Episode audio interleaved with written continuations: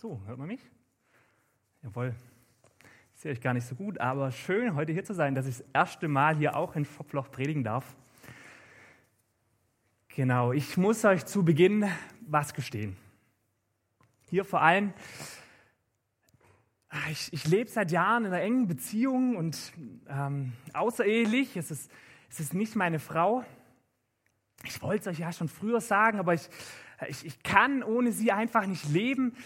Ich begegne ihr jeden Tag und ähm, ja, die, die Gute, die heißt Saskia.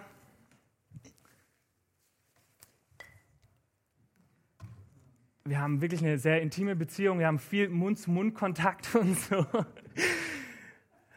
Ja, okay, vielleicht habe ich den einen oder anderen kurz gekriegt, aber vielleicht auch nicht. Ähm, heute, so viel zum Einstieg, heute geht es äh, um Saskia, heute geht es ums Wasser.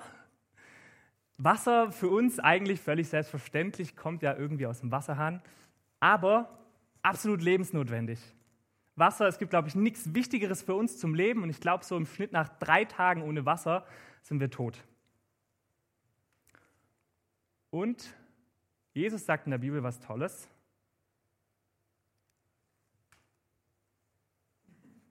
Jones?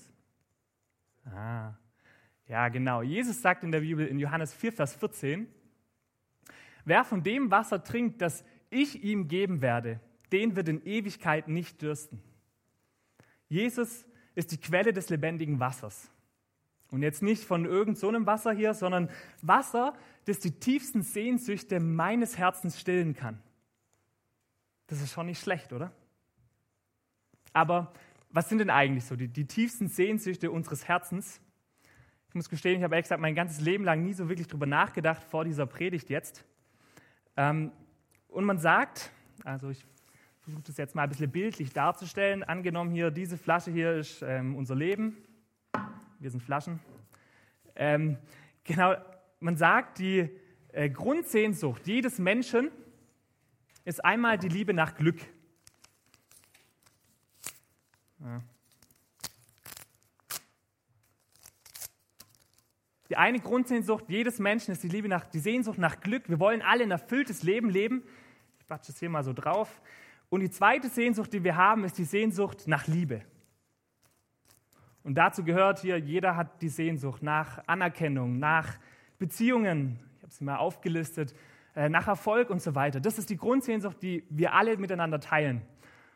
Und ich dachte mir zuerst, ja, irgendwie, na toll, was, was bringt es mir jetzt, das zu wissen? Bis ich verstanden habe, dass alles, was ich tue und jede größere Entscheidung, die ich treffe, tue ich letztlich aus diesem Grund. Das betrifft, also letztlich aus diesem Grund, um diese tiefe Sehnsucht in mir zu stillen. Das betrifft meinen ganzen Alltag, sei es meine Arbeit, was ich tue, meine Beziehungen, meine Hobbys, wie ich so meinen ganzen Tag durchgehe. Ähm, und in Sehnsucht, da steckt ja auch diese, das Wort Sucht drin. Ähm, wir sind sehnsüchtig nach Liebe und nach Glück. Wir können nicht ohne. Wir sind sogar bereit, ganz große Preise dafür zu zahlen, für etwas, von dem wir uns nur ein bisschen Liebe und ein bisschen Glück versprechen. Ich muss nur an mein Leben zurückdenken, so in meiner Teenie-Zeit, wie viel äh, Leid und Schmerz ich bereit war, für meine erste Teenie-Liebe herzugeben, einzugehen. Oder wie oft ich schon falsche Dinge gemacht habe, mir selber untreu wurde für, für etwas Anerkennung von den Leuten. Und ich glaube, je mehr wir so drüber nachdenken, das hier ähm, werden wir in jeder Facette unseres Lebens wiederfinden. In der Bibel hat Jesus mal ein Gespräch mit einer Frau. Und diese Frau ist im Grunde auch nicht anders als du und ich. Auch eine, die hat starke Sehnsucht eben nach Liebe und Glück. Aber sie wird vom Leben gänzlich enttäuscht. Die Geschichte schauen wir uns jetzt heute mal an. Das ist der Predigtext für heute, Johannes 4, Vers 5 folgende. Wer jetzt eine Bibel dabei hat, darf jetzt gerne seine eigene Bibel aufschlagen, um das mal ein bisschen zu kontrollieren, was der hier vorne sagt. Ähm, genau, wir werden das Gespräch mal so nach und nach anschauen. Da kommt er, Jesus, in eine Stadt Samarias, genannt Sichar, nahe bei dem Feld, das Jakob seinem Sohn Josef gab. Es war aber dort Jakobs Brunnen. Weil nun Jesus müde war von der Reise, setzte er sich so an den Brunnen. Es war so um die sechste Stunde. Da kommt eine Frau aus Samaria, um Wasser zu schöpfen. Und Jesus spricht zu ihr: Gib mir zu trinken. denn seine Jünger waren in die Stadt gegangen, um Speise zu kaufen. Erstmal nur bis hierhin. Ist ja noch nicht so viel passiert.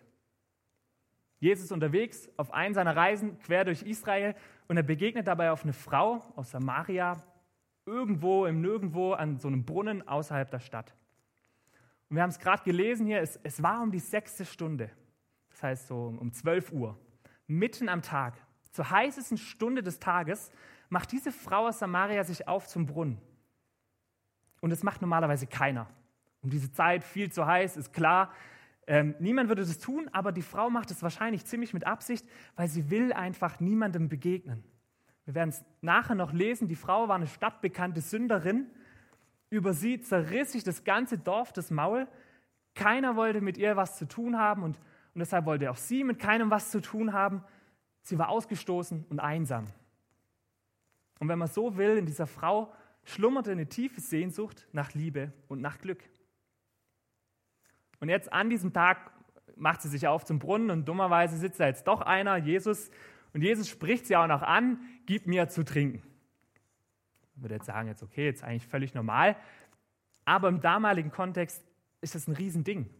Ein Jude bittet eine Frau nicht einfach um sowas und schon gar nicht spricht er eine Samariterin an, ja, die, weiß nicht, ist relativ bekannt, ne? Samariter, Juden, die waren total im Clinch. Ähm, die Volksgruppen haben sich gemieden wie die Pest, also die Samariter waren sozusagen theologisch nicht ganz koscher aus der Sicht von den Juden und deshalb waren sie der letzte Abschaum. Und deshalb, das erklärt den nächsten Satz, die Frage von der Frau, wie bittest du als ein Jude von mir etwas zu trinken, da ich doch eine samaritische Frau bin? Juden haben keinen Umgang mit den Samaritern. Nun, Jesus wusste, wer sie war.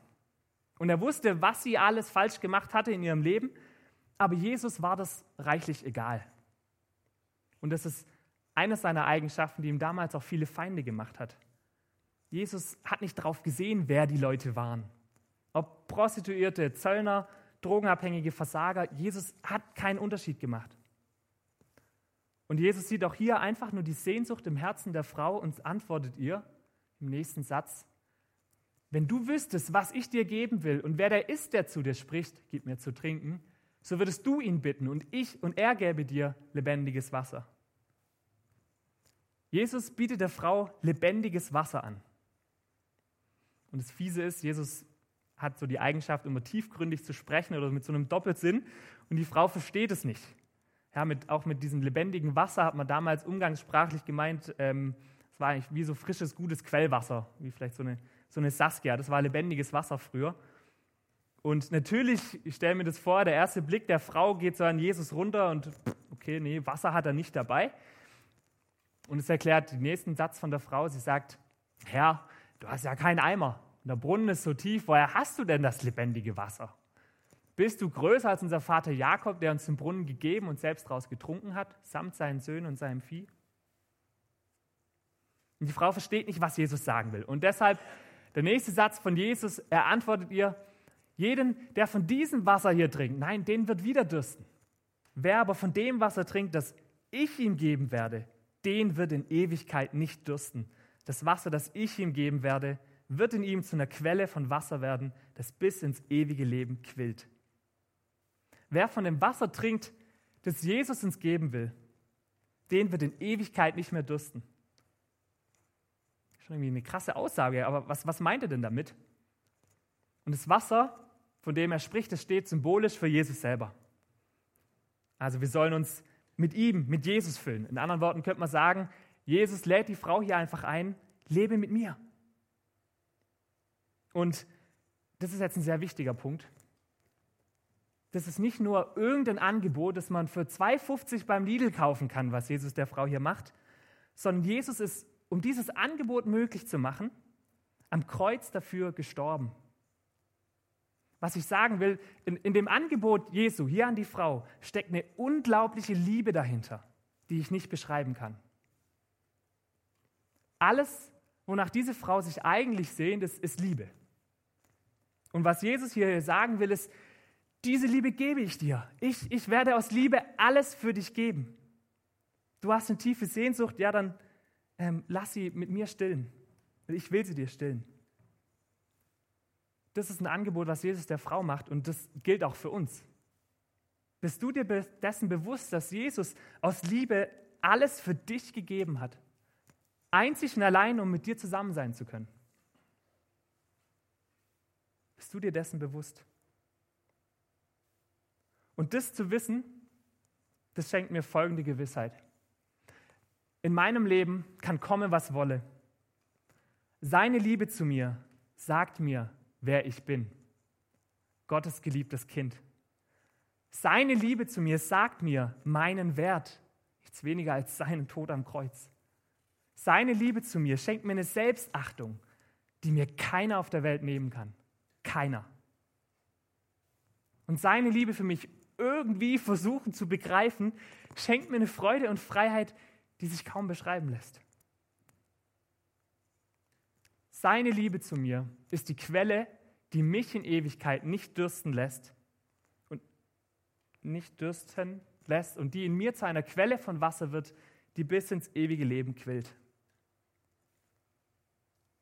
Das ist es, was Jesus dieser Frau ja, also wenn man das Tiefgründige mal versucht dahinter zu bohren, was Jesus eigentlich sagt, was er versucht der Frau zu verstehen zu geben. Wir, wir schauen uns nochmal das Gespräch an, den letzten Teil. Die Frau hat es immer noch nicht so ganz verstanden, verständlich, ich jetzt bei dem Gespräch auch nicht.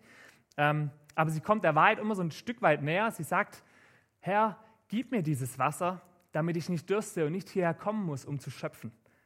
Also nach dem Motto, was auch immer das für Wasser ist, was du anbietest, gib's mir. Aber vorher spricht Jesus noch was anderes an. Und damit jetzt zum letzten Teil.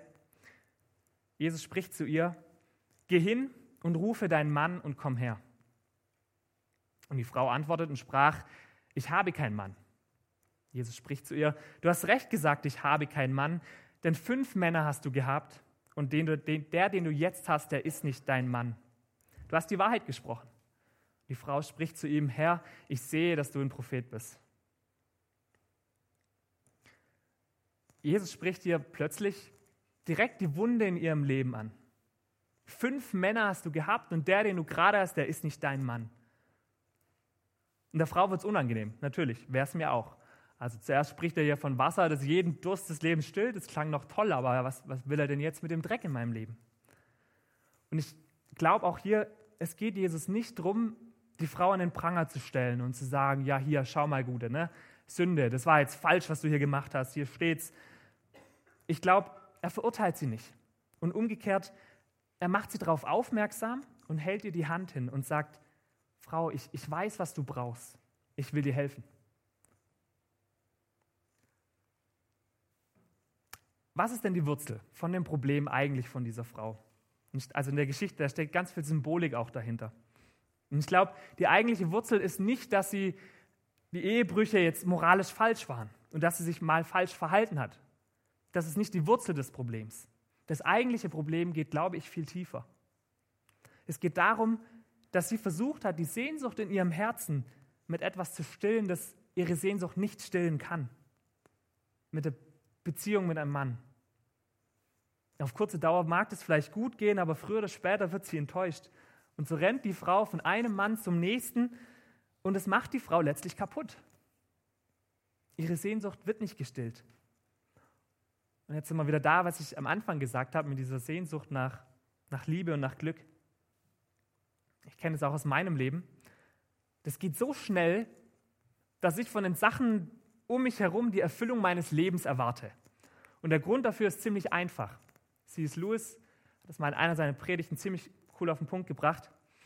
Er sagt, wir halbherzigen Geschöpfe, wir, wir spielen mit Alkohol und Sex und Ehrgeiz herum, wo uns doch unendliche Freude angeboten wird. Dabei verhalten wir uns wie ein unwissendes Kind in einem Slum, das Matschkuchen backt, weil es sich nicht vorstellen kann, was es bedeutet, Ferien am Meer angeboten zu bekommen. Wir sind viel zu leicht zufriedenzustellen. Wir sind viel zu leicht zufriedenzustellen. In Jesus wird uns unendliche Freude und Liebe angeboten er bietet uns an, die tiefsten Sehnsüchte unseres Herzens zu stillen. Und ich, ich schiebe Gott in den Hintergrund und renne lauter anderen Sachen hinterher. Und ich, ich will es jetzt mal kurz konkret machen. Ja, was sind denn das für Dinge? Und jetzt auch wieder so ein bisschen aus, aus meinem Leben erzählt. Genau, ich mache es hier mal symbolisch. Also ich suche die eigene Erfüllung in Beziehung mit meinem Partner. Bis ich feststelle, dass ein Mann, eine Frau allein mich nicht glücklich macht. Ich suche die eigene Erfüllung in meiner Karriere, in dem Erfolg und mache mich dabei abhängig von der Anerkennung anderer und der eigenen Leistung. Bei mir selber hat es dazu geführt, dass ich jahrelang ähm, einen riesigen Erwartungs- und Leistungsdruck mir selber aufgebürdet habe, unter dem ich beinahe zerbrochen wäre. Während Jesus mir eigentlich zuspricht, lass dir an meiner Liebe genügen. In mir bist du genug. Und jetzt einfach noch ein anderes Beispiel. Ja, wir suchen auch die Erfüllung in finanziellen und materiellen Dingen und viele mehr. Hier, Extremsport, das könnte man, glaube ich, ganz, also noch weiter ausführen. Was dazu führt, dass der Mensch ständig getrieben ist auf der Suche nach noch mehr und noch besser, aber ohne diese Dinge bleibt das Herz leer und die Sehnsucht wird nicht gestillt. Und Jesus sagt, wer von diesem Wasser trinkt, der wird, der wird wieder Durst haben. Das kann uns nicht erfüllen.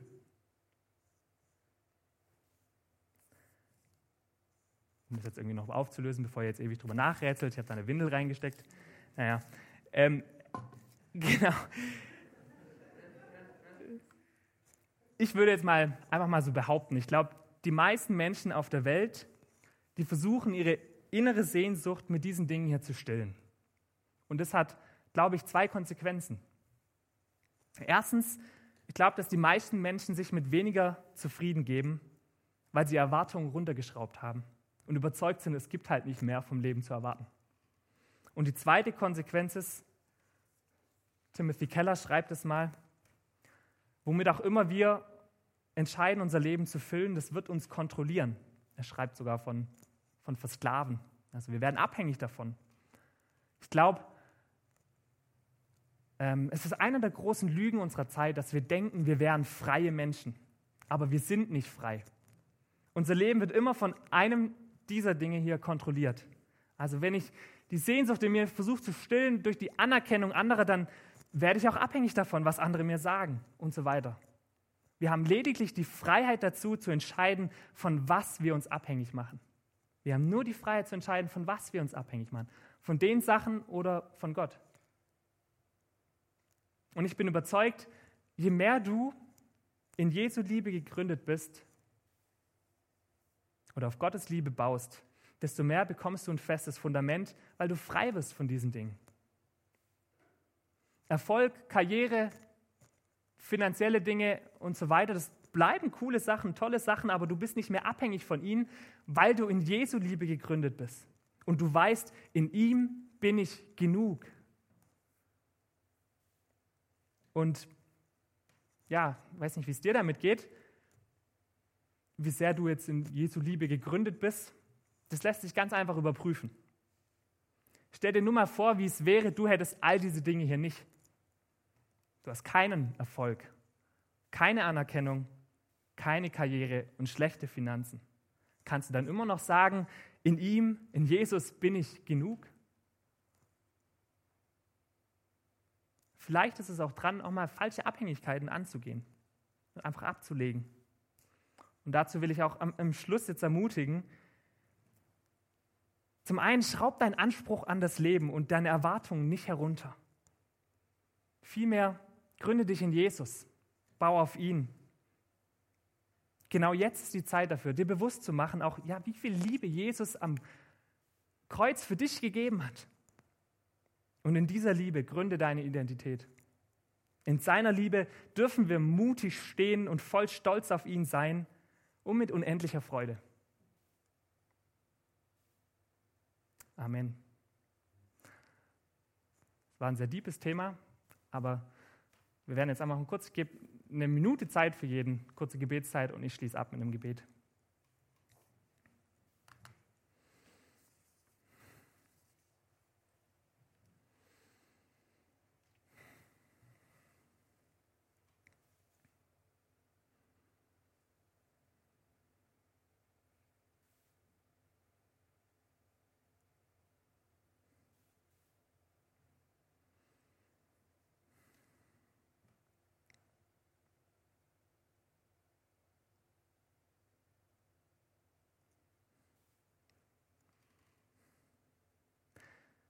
Jesus, ich danke dir, dass du für uns am Kreuz gestorben bist, dass du für, ja, für mich alles gegeben hast. Und ich danke dir für das Angebot, das du, uns, das du uns machst, dass du sagst, du willst unser A und O sein, du willst unser Leben füllen, unsere Sehnsüchte stillen. Und ich danke dir dafür, dass wir das in dir haben dürfen, dass du unsere Sehnsüchte stillst. Gerade darin, dass du uns so sehr liebst. Und das ist ehrlich gesagt oft auch richtig abstrakt und ich kann mir das gar nicht richtig vorstellen, deine Liebe auch nicht richtig greifen. Und ich bitte dich, dass du uns das zeigst, bewusst machst, wie sehr du uns wirklich liebst. Und dass wir darauf unser Leben bauen können und dass, wir, dass das uns wirklich ein Fundament wird für unser Leben. Darum bitte ich dich, Jesus. Danke jetzt, dass du da bist und ich bitte dich, dass du jetzt auch mit uns mitgehst, jetzt noch in den Abend. Amen.